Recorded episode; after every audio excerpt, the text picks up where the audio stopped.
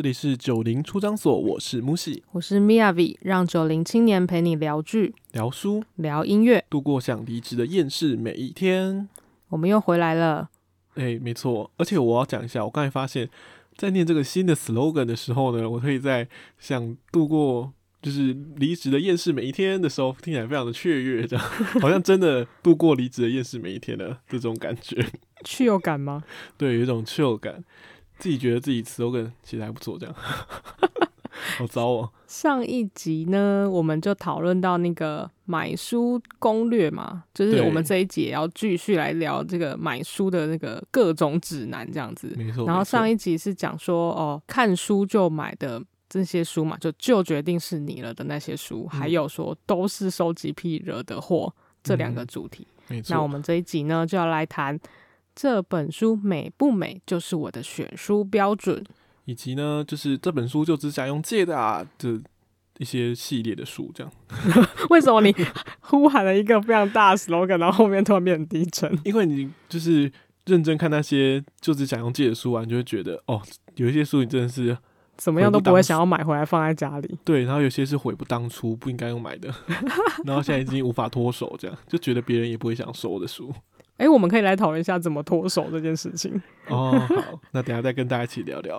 好，好，那今天就开始，就是我们四日不读书第一日选书攻略的下半部啦。嗯，那这本书美不美，就是我的选书标准，应该大家都有这种经验吧？对，我觉得现在其实很容易有这种经验，因为我不知道是从什么时候开始，嗯、就这些书商的平面设计真是越做越厉害，优秀。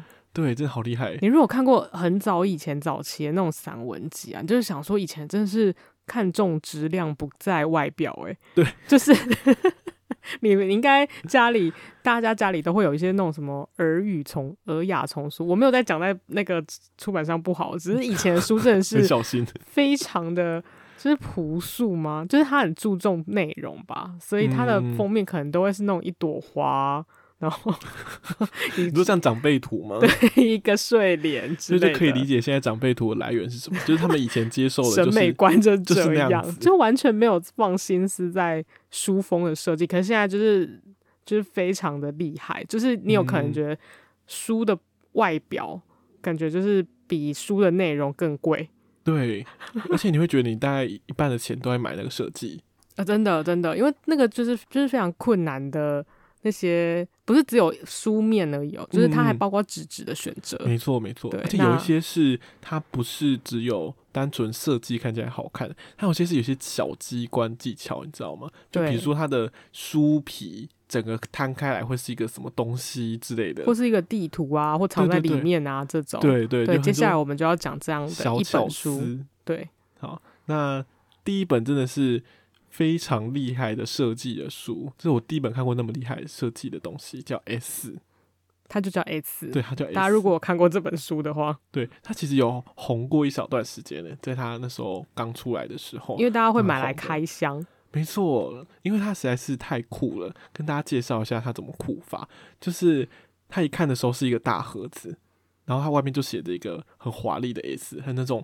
欧式的中古风格，烫金烫金的那种风格，对，没错。然后你要打开的时候呢，就像用一个就是打开盒子的概念，然后把它拿出来之后，它不只有一本书本体，它旁边有很多零零碎碎的小纸张。它那些小纸张其实都有用意的，它并不是那种比如说我买一本书送一个书签，不不不，不是这个概念。什么达美乐的，就是那个特价资讯馆里面。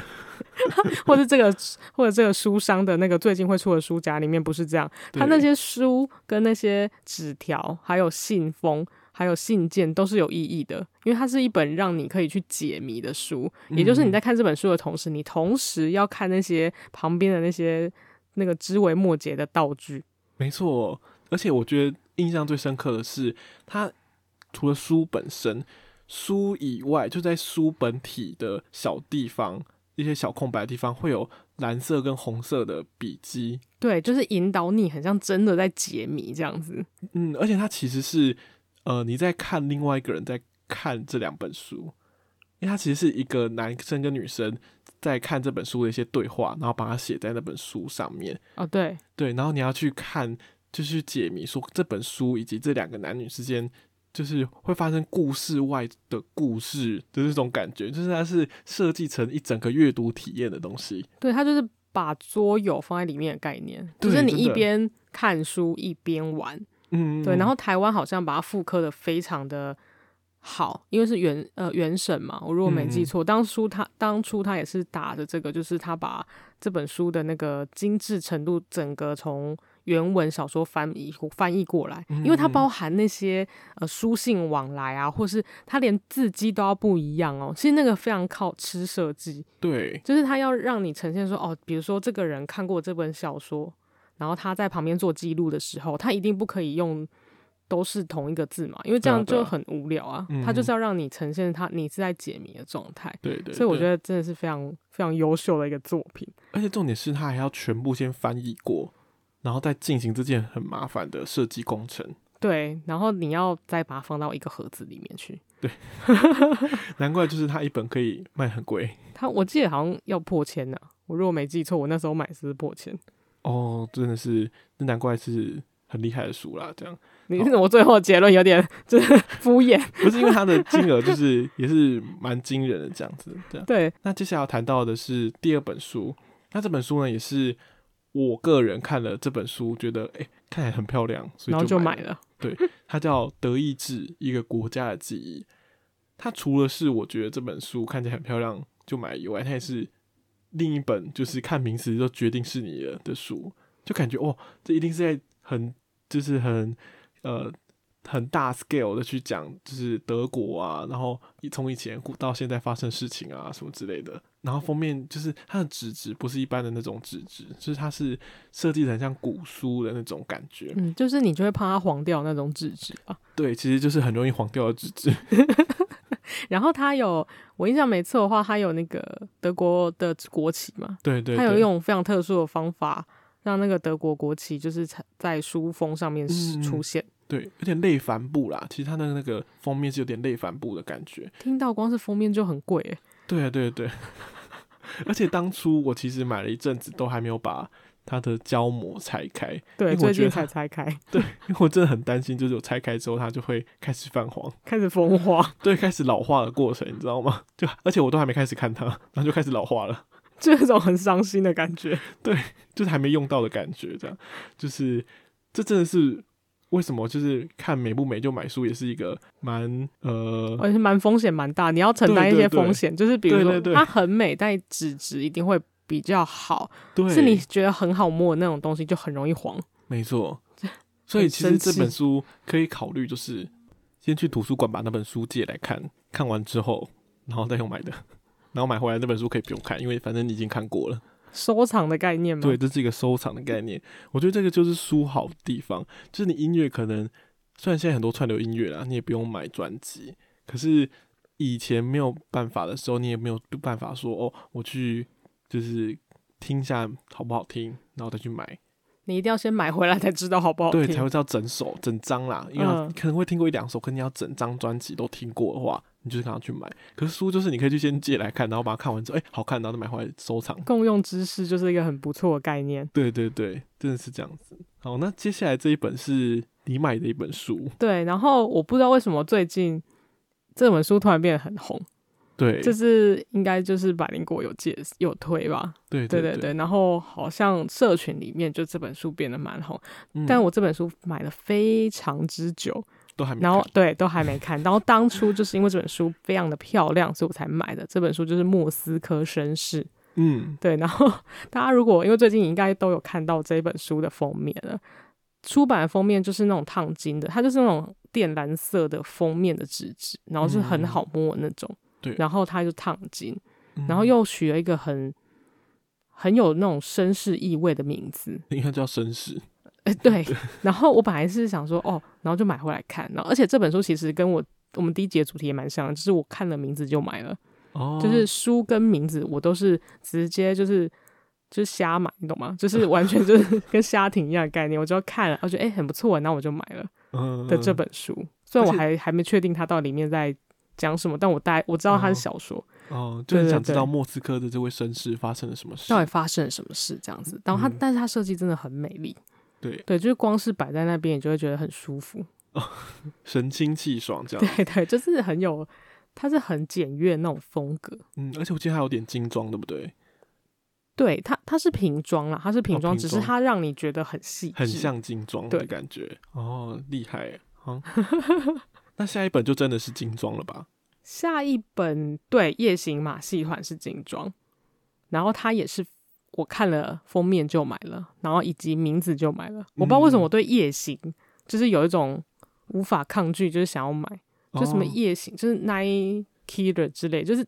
晚上发生的事情，感觉就蛮酷的。嗯，嗯，因为他一看知道是小说啦，不然夜行马戏团要讲什么？除非他在讲自然科学，不然这样真的蛮会取名字的。哦。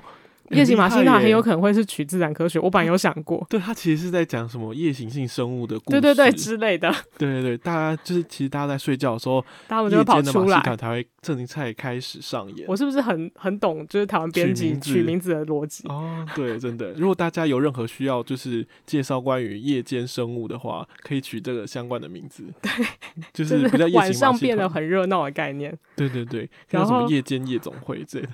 蒙阿波吗？这样有点恐怖，真的。非常的，就是非常的那个热闹，对。但是我一看后来就是知道是小说，然后它它就是精装本，嗯。然后精装本有一个很大的问题，就是你收集的收的时候，收书的时候有点困难。哦，对，真的，对，就很难推到底。然后因为它跟旁边人就会卡住，你知道吗？对对对对对，对。它有点像就是。一排钉子有没有？然后是特别凸出来那一根，那就想把它打下去那种感觉。对，但它又很漂亮，然后它的封面也很很好看。嗯、它就是设计的跟马戏团比较类似，它色彩比较缤纷。但是因为它是那种硬硬本嘛，就是精装本的话，嗯，你又有个问题，就是你怕压到它，它就一横，你懂吗？精装本就是会有。物理性的伤害，对，很容易有物理性伤害，对，就是很容易打打击到它的那个封皮，嗯，就不像其他的纸质比较好的书，它可能是会有化学性伤害，对，就是说你说变黄这样，对，开始泛黄，可是那是精装书会有物理性伤害，会直接折到这样。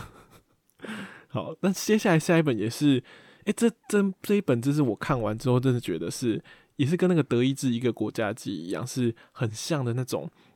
呃，很复古式的书的风格，它是古腾堡的学徒。那听名字就知道，呃，如果大家对古腾堡蛮熟悉的话，它就是一开始造纸的地方。然后因为开始造纸嘛，所以就觉得说，诶、就是可能这本书就是要有点复古的感觉，有那种以前用线啊，然后把那个书串起来的那种风味。然后它真的是，就是买来的时候，就是可以看到那个书籍有那个一圈一圈那个线圈。对，然后它还会有那种假泛黄，就是故意伪泛黄。对对对，就是他用人工的方式让它看起来是旧书的感觉。嗯嗯，然后它封面是用手，也不是手绘，就它是绘画方式的一个封底，嗯，所以我也觉得超美的。然后我就买了。对对，一切都是因为它长得很好看，所以我就买了。对，而且它的书腰，哎，这应该是书腰吧？书背，书背它有一个镂空。哦书籍对，嗯，就是它有一个镂空的那个像雕刻的东西，对对对，超美的，一个特殊的设计这样子，对，超美。对，就大家要注意哦，我们刚才讲这几本书，其实就是为什么只讲它很美呢？就是因为我们都还没看过它，这都还没看完它。那个古像那个 S S 我有看了，但我大概看了一半吧，因为因为要一直翻来翻去，然后。又有点麻烦，然后、哦、有点忙啊，就是对很忙，对对对，然后就没有很多时间。那时候我又把它合回去，放在柜子里，供回去的感觉。对，然后那个夜行，诶、欸，夜行马戏团跟古腾堡学徒，还有莫斯科绅士，上次在整理书柜的时候才把书封撕掉。我、哦、第一次刚对胶封整个撕开，全部、哦、开始面就是呃接触到这个世界。上集我们有说过，我们就是买书里面最下品的那种，就买回来放。下品中的下品，这样就面目越来越增，这样 超可越越糟糕。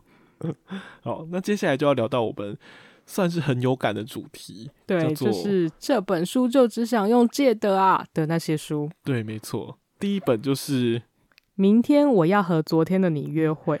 大家如果还记得的话，其实我们在第一季过程当中有聊过。蛮早之前，蛮早的哦。第四集，我印象还蛮深刻的。对对对，有聊过这一部剧，这样这部电影。对，然后，然后那时候你好像是因为这样，所以去买了。对，我因为这样，然后我想说，好，那我来看一下，就是那个书跟电影的差别，嗯，或是他陈述的方法有什么不一样。然后我就去买了，因为那时候不知道为什么没有没有去借。我记得我好像是借的时候附近没有这本书吧，还是什么的。嗯、然后他因为那时候已经做功课，就是非常急迫，我已经我们要录了，嗯、所以我就好就直接去买了，就买一本书这样子。然后而且我在博客来都还找不到，我在 Momo 上面找的，就是在一些电商平台，就是就是没有就很少，就是那个量就很几几乎没有，就常见的买书的平台都没有这本书。然后就去找一些电商平台才出现的，嗯，就是明天我要和昨天你约会。然后呢，看完之后，我就想说，我为什么要买这本书？你说跟电影差不多是不是？对，跟电影很像，是一个原因。然后后来就是因为我发现我其实不太有机会去买爱情小说，我我是一个完全不会去买爱情爱情类的小说的这种人，嗯，完几乎没有。大家如果从前一集听到现在就可以发现，我们其实没有我，我们选这种风格，对，我们选这种风格不会选这种浪漫浪漫类型，比如说什么，我之前还有类似的，就是那种什么呃，哭泣一百次，就是那种哦，这是啊，哭一百回吧，就是那日本小说，哦、然后它有改成电影，那我也不会去买，但我有看过那本书哦，或是那种什么雅野啊，一公升眼泪这种。哦，OK，我们家有诶，可那比较不像爱情吧，它比较像励志类，因为原本是没有原书是没有那个爱情成分的。对，但是日剧才又加了爱情成分。对对对，总之就是有爱情成分的书，我就不会很想要买回来放着，因为我就想我应该没有机会再把它拿出来看。嗯嗯，对。那第二本也是，第二本真的是蛮奇葩的一本书，非常奇葩。但是我这本书就不一样，这本书只想用借的原因是因为我觉得这本书你不会再拿出来看，它也是。类爱情小说，但是我非常推荐大家去看，它是有爱情小说的成分哦。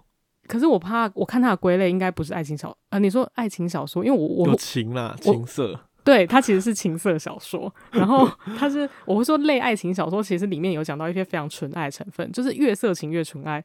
如果你看的话，你就会这样觉得。嗯、这本名字就可以听得出来。没错，我来我来念一下它的书名，就是在你口中我茫然失措。那大家可以想一下是什么口什么东西在你口中？对。就不要明说，好，你不明说嘛？我不明说，我们是一个非常 open，我们是不敢明说的节目嘛？我们应该是可以直接说的节目吧？哦，好，就是这个男主啊，那我那个要讲一下，稍微讲一下故事线。故事线就是有一个男孩子，嗯嗯，就是他号称觉得自己是杰尼斯系的男生，就是偶像派。的，对。然后他这个人呢，就是没什么用的，他就是被姐姐包养，没什么脑啊，没什么用。他就是没有在，就是他自己 没，对对对，他是被一个姐姐包养，然后这个姐姐呢是呃一个中年妇女，就胖胖的这样子，然后等于是他跟姐姐性交，那姐姐就会养他嘛，然后在你口中就是姐姐会帮他口交，姐姐好像不会真的跟他做到最后，但他姐他会帮他口交，不会有插入性行为。好，呃，我如果没做记错，应该是这样，嗯，但是这个男孩子其实是有自己喜欢的。一个另外一个姐姐，就是比较年长，姐姐。她就喜欢年长，是因为他小时候有受过一些阴影，哦、就因为他的继母有侵犯过他。啊、对，然后在你口中雷吗？还是一开始就这是雷吗？呃，没关系，我觉得我刚刚已经把整个大雷都讲完了，它其实主题就是一个雷。哦，主题它都已经讲了，在你口中我茫然失措。所以原本你看的时候，一开始并不会知道他的口中到底在说什么。没错，你要一开始翻开，你才知道。所以我刚才不许你讲了一个雷，没没关系。它其实里面是主，这是主线，但它还有其他的支线故事。哦，对，它会绕，对对对，还是蛮有趣的。所以大家可以去，因为我我直接用嘴巴讲，其实没有办法让大家体会那个叙述的手法。真的，因为这个老师他其实是在画漫画的。我后来发现他是一个画漫画的人，哦、所以他是用画漫画的手法去、哦、去讲那个这个男生的茫然失措状态。他讲茫然失措是，他觉得他没有爱这个包养他的人，嗯、可是在他的口中他就是会硬，嗯、但是他 其实喜欢的是另外一个人。嗯，对，他对这个到底是情。哎、欸，就是他的性爱需求跟性爱情感需求，对对对对对，他有非常困扰的一部分，嗯、所以这本书其实超级有趣的，所以大家可以去看一下。但这本书我就不会想买买回来放在，因为可能不会看第二次，对我不会看第二遍，所以我就不会想要收藏。而且因为你刚才讲他是漫画家嘛，所以他感觉是在画面的描写上，还有感觉的描写上会非常的细腻，对对对，深刻的这样子。对，其实取名字会感觉出来，因为。取这个名字就很有意象诶，就在知道了你刚才讲那些事情之后，如果事前不知道，可能就不知道他讲什么。可是知道讲这些事情之后，画面感非常的深。对，然后就可以很贴切想到就是那个画面这样子。对，因为她不愧是情色女王，她讲她写情色，她本来是画情色小漫画的。哦，她是女王哦。因为好像是我看查资料，她是这样讲的。哦，对对对，这本书很有趣，大家可以去看一下。好，可以去借来看就好。如果你很哈兹嘎戏的话，不好意思买回来。其实你去借，人家也不知道你在借什么，因为其实你写在你口中，我茫然失措，其实很有很很多意义。对啊，可能是就彼此交谈的时候啊，你的言语让我茫然。什么东西在你口中，那很很难说啊，所以你只看名字是看不出来的。哦，还有什么？就是有人就是吃东西的时候嘴巴都不闭起来啊，然后这也太扯了吧？对，看着看着他嘴巴一直嚼，他就觉得看着在你口中我看起来茫然失措，还是在你口中我茫然失措？他在讲那个鲑鱼的心声，就是鲑鱼在人家口中的时候他就茫然失措，他已经无法茫然失措了吧？他已经死亡哎、欸，所以呀、啊。Oh, 所以他已经他茫然失措，他已经不知道自己在不知自己身在何处了。这样，那应该是被生吃的鲑鱼吧？就他可能头刚被咬断，然后他还有点意识，然后他就会想说：“我现在有点茫然失措，我在哪里？”这样，所以在你口中我茫然失措。这里是在讲一个就是远洋渔业鱼儿的，就是悲惨故事这样子。因为你看你刚才露出了很无奈的表情。因为我就想说，我刚刚那个比喻好像已经没有很好，你还继续贯彻下去？因为我觉得蛮有趣的。好，接下来是第三本书哦。我们刚好讲到动物，你刚才是为了串接这一本，就是跟动物有关，所以讲没有，我只是这一个误打误撞。哦，是吗？这是为什么狗是宠物，猪是食物，人类与动物之间的道德难题。这个如果有听我们是第一季。就会有印象，我们有曾经讨论过一部电影叫做《玉子》，没错。然后这也是在借，诶，在看那本书的做功课、做功课作业的时候去看到这本书的。嗯嗯。然后这本书为什么我会只会借回来呢？是因为我觉得它的内容我可能也不会再看第二次。对，真的就是它其实是蛮呃激进吗？对，它很偏激。他很偏激，这个教授有点偏激了。嗯，就是他写的一些呃论点啦，是会蛮攻击性很强的，因为他是算是素食主义者嘛，就是 vegan，所以他对于呃荤食的我们会有很强烈的批判。对，对，然后他会讲说，我们所有想的那些逻辑都是不合理的，然后他会提出非常就是比较上述道德的那种。反击模式啊，对对对，但不是一本难看的书，只是想说，我可能就真的也不会再拿出来看吧，就是可以知道，哎、欸，有有人也是这样想的，嗯，对，他就提出一个另外的想法概念，对对对，不然你就是再回去看，你可能会让自己更痛苦一次，对，你就会想说他一直在说我在杀人之类的事情，就你每次翻开书都有一种被炮火攻击的感觉，就砰砰砰一直打在脸上，然后靠盖起来盖起来，对，那我想到哈利波特以前有一种书、欸，哎，他有一种书是很像怪兽书，然后他一打开之后。然后他就会开始撕牙咧嘴，这样对对对，就是要攻击你，很可怕。然后你要用皮带给他绑着。对对对，哎、欸，这本真的是很像这样子的书，就一打开之后，觉得他在咬你呢。好，那接下来要讲到另外一本是有有买的书，对，叫做《寄生虫博士》，但其实我还没开过它。那为什么当时先讲一下这个买书的？缘由好了，因为那时候修了一门通识课，嗯，他在讲寄生虫相关的东西，嗯，然后老师很会上，所以他把一些寄生虫相关的知识啊上的很有趣，然后他就讲说，啊，如果你有兴趣的话，也可以去买这本书《寄生虫博士》这样，然后就去买了，然后就我一看了就发现它是那种，就你我非常硬的那种。自然科学书吗？哎、也没有，只是因为它有点像是你一开始我们在讨论美不美的那个选书标准的时候，它就是那种很早期的设皮肤就是封面设计的书，对，然后它就是你知道，它就会让你买回来，然后就觉得说。我真的没有很想要把它买回来的那种感觉，就是说书很丑的概念吗？对，就是它摆在一群，就是看起来哦很有设计感的书，然后中间出来一个很平凡的人，然后站在那里，然后旁边又又是很设计感的书，好糟糕，啊你以貌取人呢？以貌取书，你想要把它摆在就是书的后面，这样就是让那些书把它挡住。但它内容可能是有内容，可能是有趣的、啊，对，内容可能是有趣的，但我也不知道，因为我还没把它打开来看过。你好糟糕啊！可是我想说，我知道，我真那时候应该真的应该用借的，还比较可能又把它看完。哦、呃，就是他，因为他你以貌取树的话，就不是漂亮的。对对对，好糟糕、啊。我就是很肤浅，这样就 就大家从第一集听到现在，应该就知道我们就是很肤浅的家伙。对，因为我们是下下品啊，我们把书当做一种商品在购物的群众这样子。对对对，所以才叫做就是下下品的人。好，接下来我要讲这本书。这本书是就算它好看，我也不会买回来看的。这本书绝对不可能。就是说它不会好看吧？哦，它不会好看。对啦，对啦，有可能。好，那我先讲一下这本书叫《绝歌》。嗯，对。那大家如果 Google 的话，就可以知道它其实是呃，日本以前有一个杀人事件叫那个圣斗蔷薇杀人事件，酒鬼圣斗蔷薇。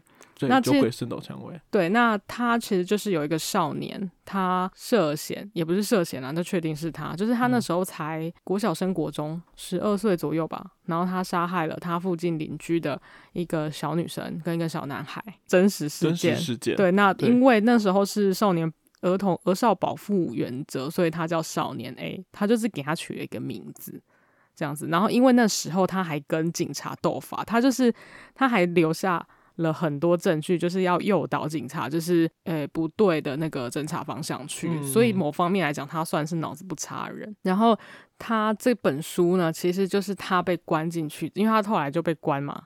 然后因为他被他其实是未成年就被关，所以他其实是会放出来，他不会被关判死刑啊。所以他就是也不，会被关很久。嗯，那他就是这本书就他在里面，他文学还文学造诣还颇好的。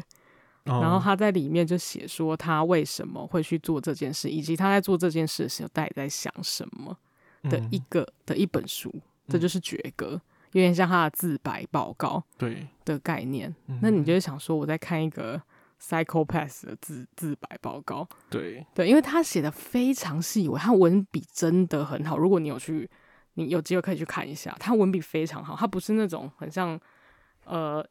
意气杀人，就是有些人是他就是火起来，然后他就是侧丘帕西朗，真的不是，他是对他自己在做这件事情很有艺术感的一个人，用一种非常形而上的方式在描述他在做这件事。嗯，对，然后讲说他怎么去杀那个人啊，他为什么要杀他，为什么是选他，然后那那些小发生了什么事之类的，但他里面还是有后来有写到一些他后来的反思。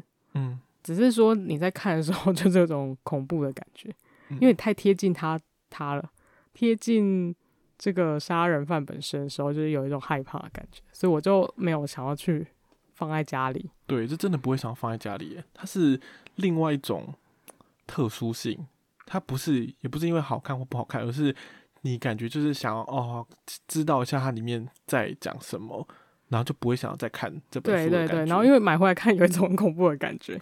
对，而且你也不会想要买它，你感觉好像助长了这个这个人，不想要给这个人一点就是受受贿的感觉。对，因为日本这个家日日本这个国家很奇怪，就他们有一些杀人犯，就是也是还可以上节目，然后来讲他杀人的事情。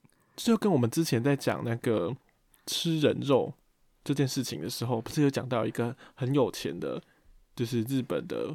富豪的儿子，对，然后去英国吃了人肉，对，他后来还去上节目讲他怎么做这件事，对，然后也没有被判刑，对，但觉得日本真的是一个非常神奇的一个国家，国家，没错，然后还可以让这些人就是有机会上荧光幕，然后去讲说他们做什么，对，然后就好像他合理化他的行为，他把他讲的一个非常呃很有道理的感觉，对，很有道理，他还合理化他这件事情。然后伤害别人都是有道理的，这样子就是有点有点恶啦，对，很荒谬，很荒谬。但但是确实是可以去看一下他到底是怎么想的。嗯，但其实就是除了这个少年 A 写这本书以外，大家有兴趣的话，有其他也蛮值得买。然后关于这个事件的书是被害者的爸爸写的一本书，叫《一个被害者父亲的真实告白》。嗯，纯对，听说就是。好像是蛮不错、蛮好看的一本，就是关于这方面的东西，这是方面事件的一个。你说这个事件吗？对，这个事件。然后不止其，因为他刚才讲有两个受害者嘛，所以其实两个受害者的家长都各有写一本书。嗯，然后我看了一个蛮特别的是，这个少年 A 的父母也写了一本书。我觉得这很神奇啊！就是这个，这日本这个国家就是非常奇妙。对，就大家文学造诣都很好，是不是？都都很很能写书诶。他们都很人 很能就是表达自己的意思，然后成册这样子。对对对，然后就是最关了关于这整个事件就有四本书，然后有四个角度的说法这样子。OK，好，哎，今天其实还蛮快的，就要到了尾声。那下一次呢，我们也是会一样延续我们这个四日不读书的这个计划。主题呢？对，然后到第二日就是我们第二个主题的分享。那至于会是什么主题呢？就是大家敬请期待。对，没错，再敬请期待啦。好，那我们的节目呢，在 Apple Podcast、Spotify、KKBox、Sound On、Google Podcast 都有上架，欢迎按下追踪，就不会错过任何一集哦。